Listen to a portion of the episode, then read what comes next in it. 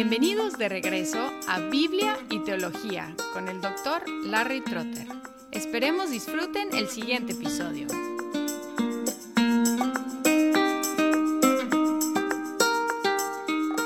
Dividí mi conversación con la doctora Pierina Curran sobre el tema del estrés en tres partes. Primero, ¿qué es el estrés? Segundo, 15 recursos para manejar el estrés y ahora este episodio, el tercero y último, el estrés en la Biblia.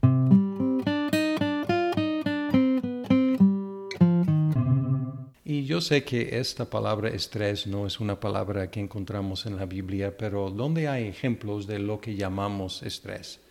Estrés en la Biblia yo creo que hay desde el principio hasta quizás casi el fin porque en revelación quizás en ese momento ya no encontramos estrés, pero pensemos en el libro de Génesis, estrés por desobediencia y por el pecado. Adán y Eva pecaron y a partir de allí la Biblia nos dice que se ocultaron, o sea que tuvieron vergüenza. Me imagino que si se habrán escondido, tratado de esconder de Dios, eso significó un estrés para su cuerpo, que vino a consecuencia del pecado y la desobediencia.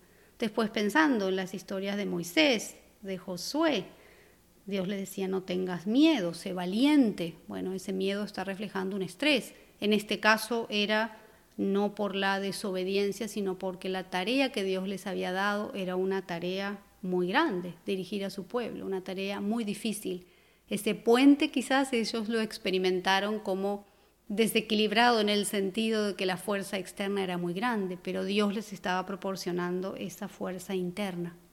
Cuando conversamos sobre la ansiedad, nos referimos al caso de Elías en Primera de Reyes 19, se asustó y huyó para salvarse.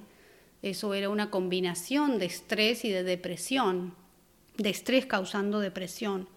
a David cuando pecó, cuando tenía tantos enemigos. Los salmos están llenos de la expresión de estrés en muchísimas formas. Los profetas, Isaías, Daniel, Jeremías. Jonás estuvo en el estómago de un pez por tres días. No me lo puedo ni imaginar el estrés que él habrá sufrido. Por supuesto. Los discípulos de Jesús teniendo miedo, cuando estuvieron en la tormenta, habiendo sido perseguidos los apóstoles. Y aquí está un pasaje que creo que es una mm, imagen del estrés en, una expresión que quizás ninguno de nosotros, seguro que ninguno de nosotros haya sufrido en tanta intensidad. Ah, Pablo nos dice en 2 de Corintios 11, 24, 28, cinco veces recibí de los judíos los 39 azotes. Tres veces me golpearon con varas, una vez me apedrearon, tres veces naufragué y pasé un día y una noche como náufrago en alta mar. Mi vida ha sido un continuo ir y venir de un sitio a otro, en peligros de ríos, de bandidos, de parte de mis compatriotas, peligros en la ciudad, en el campo, peligro por falsos hermanos. He pasado muchos trabajos y fatigas y muchas veces me he quedado sin dormir, he sufrido hambre y sed, frío y desnudez y como si fuera poco, cada día pesa sobre mí la preocupación por todas las iglesias. Mm, hablando de factores externos. Hablando de un puente. Y sin embargo, el puente no se quebró porque la fuerza interna era la fuerza de Dios mismo. A la luz de esos ejemplos, Pierina, no debemos tener autolástima pensando que nosotros somos los más estresados del mundo. Obviamente, los personajes de la Biblia experimentaron estrés que no podemos imaginar. Ahora, positivamente, ¿cuáles son algunos versículos, digamos, quizás favoritos tuyos para ayudarte, ayudarnos a manejar el estrés?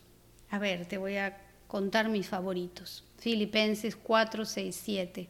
No se inquieten por nada, más bien en toda ocasión, con oración y ruego, presenten sus peticiones a Dios y denle gracias y la paz de Dios que sobrepasa todo entendimiento, cuidará sus corazones y sus pensamientos en Cristo Jesús. El Salmo 23. Creo que en mis situaciones más grandes de estrés esto es lo que hacía. Cuando a veces no me venían otros pensamientos, todo lo que hacía es repetirme el Salmo 23. El Señor es mi pastor, nada me falta, en verdes pastos me hace descansar, junto a tranquilas aguas me conduce y restaura mi alma. O Éxodo 33, 14, mi presencia irá contigo y te daré descanso. Hay otros. Primera Pedro 5, 7, depositen en Él toda ansiedad porque Él cuida de ustedes. Romanos 8, 6, la mente controlada por el Espíritu es vida y paz. Y Salmo 62, 5, solo en Dios haya descanso mi alma. De Él viene mi esperanza. Solo Él es mi roca y mi salvación. Él es mi protector y no habré de caer. Muchas gracias por esos versículos, Pierina. En preparación para este episodio estuve pensando también en Mateo 12, 28 al 29. Jesús dijo, vengan a mí todos ustedes que están cansados y agobiados, y yo les daré descanso.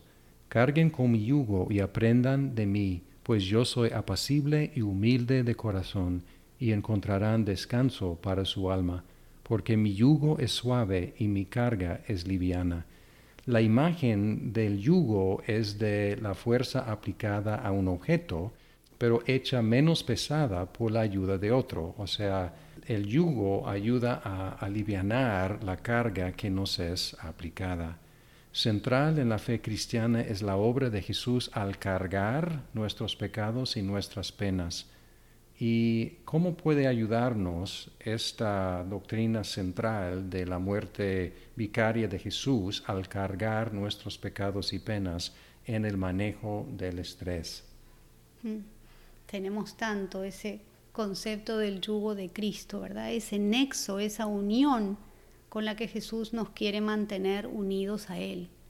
Eso que nos alienta a caminar a su lado en un yugo, entonces nos detenemos cuando la otra parte se detiene, porque así es como funciona, es ese tipo de nexo de unión, a dejarnos guiar, poder avanzar o detenernos cuando ah, nuestro Dios ah, avanza o se detiene caminar a su lado. Entonces, por eso el yugo es suave y la carga es liviana, porque Él está allí. Es su presencia la que hace que ese yugo sea suave y la carga liviana.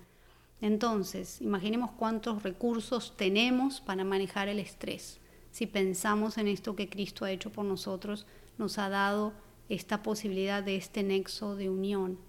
Tenemos entonces el Espíritu de Dios en nosotros Jesús como nuestro intercesor, que nos ha prometido que cuando estamos en Él y pedimos de acuerdo a la voluntad del Padre, lo que pedimos de acuerdo a su voluntad será concedido. Tenemos sus promesas, que son grandes y preciosas, la promesa de una eternidad con Él. Tenemos su sabiduría, acceso a su sabiduría, su protección, su dirección, su provisión en tiempos de estrés, sabiendo que nada que necesitemos nos hará falta. Puede que nos haga falta lo que queremos, pero lo que necesitemos de verdad para cumplir su obra no nos hará nunca falta. Tenemos acceso a su perdón, porque a veces el estrés nos lleva a situaciones en que cometemos errores. Son más frecuentes durante el estrés. Sabemos que si nos arrepentimos, Él nos va a perdonar. Tenemos su fuerza, ese puente no estamos solos para sostenerlo. Ese puente está sostenido por la fuerza interna que nos da Dios. Así nos ha diseñado y tenemos acceso a esa fuerza para reforzar ese puente cada vez que la presión externa se haga más grande, para que no se derribe. Tenemos descanso en Él y tenemos el gozo de Dios. El gozo del Señor es mi fuerza, dice la palabra. También la palabra nos dice en Santiago primero 2, 4, Considérense muy dichosos cuando tengan que enfrentarse con diversas pruebas, pues ya saben que la prueba de la fe produce constancia, y la constancia debe llevar a feliz término la obra, para que sean perfectos e íntegros, sin que les falte nada. Hay un propósito entonces en esas pruebas. Lo que estábamos hablando, ¿cuál es ese propósito? Es importante que lo consideremos. Segunda de Corintios 4:17 dice, pues los sufrimientos ligeros y efímeros que ahora padecemos producen una gloria eterna que vale muchísimo más que todo sufrimiento.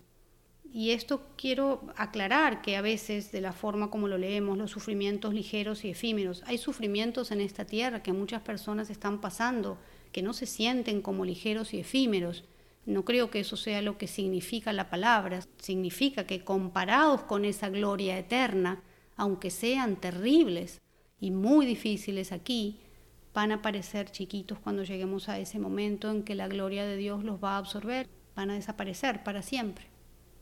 Entonces, como todos esos recursos, quizás poniéndolos todos juntos, me gustaría volver a, a recordarles mi escudo de paz, que hablamos de él cuando hablamos de la ansiedad.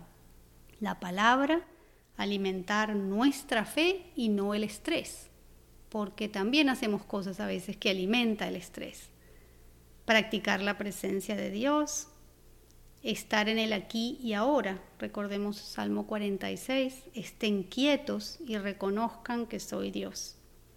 Y tener gratitud, gratitud por esta salvación, por nuestra fe y por el carácter. Eso es un escudo antiestrés.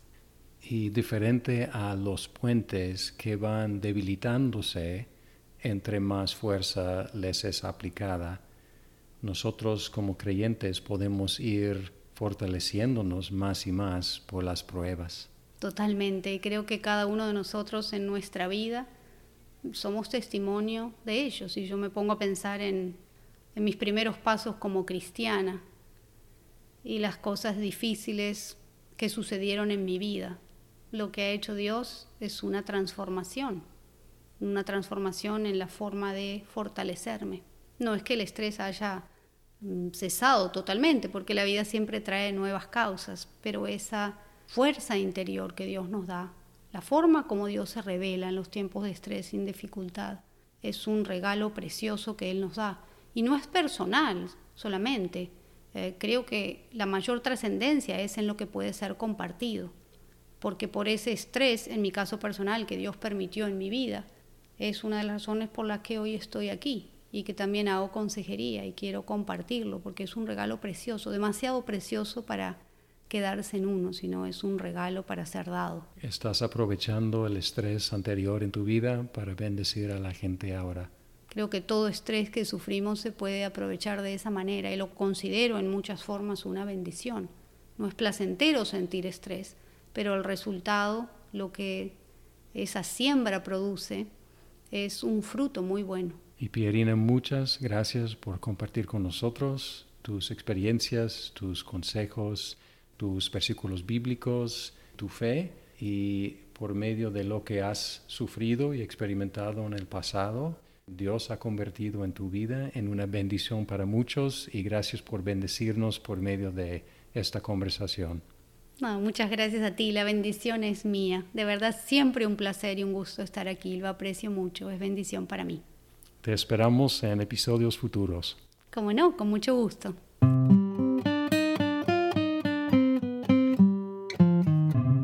Espero que hayan disfrutado esta conversación con la doctora Pierina Curran y que su consejo les ayude a manejar el estrés en sus vidas. En el siguiente episodio regresamos a nuestra serie sobre la carta de Pablo a los Gálatas.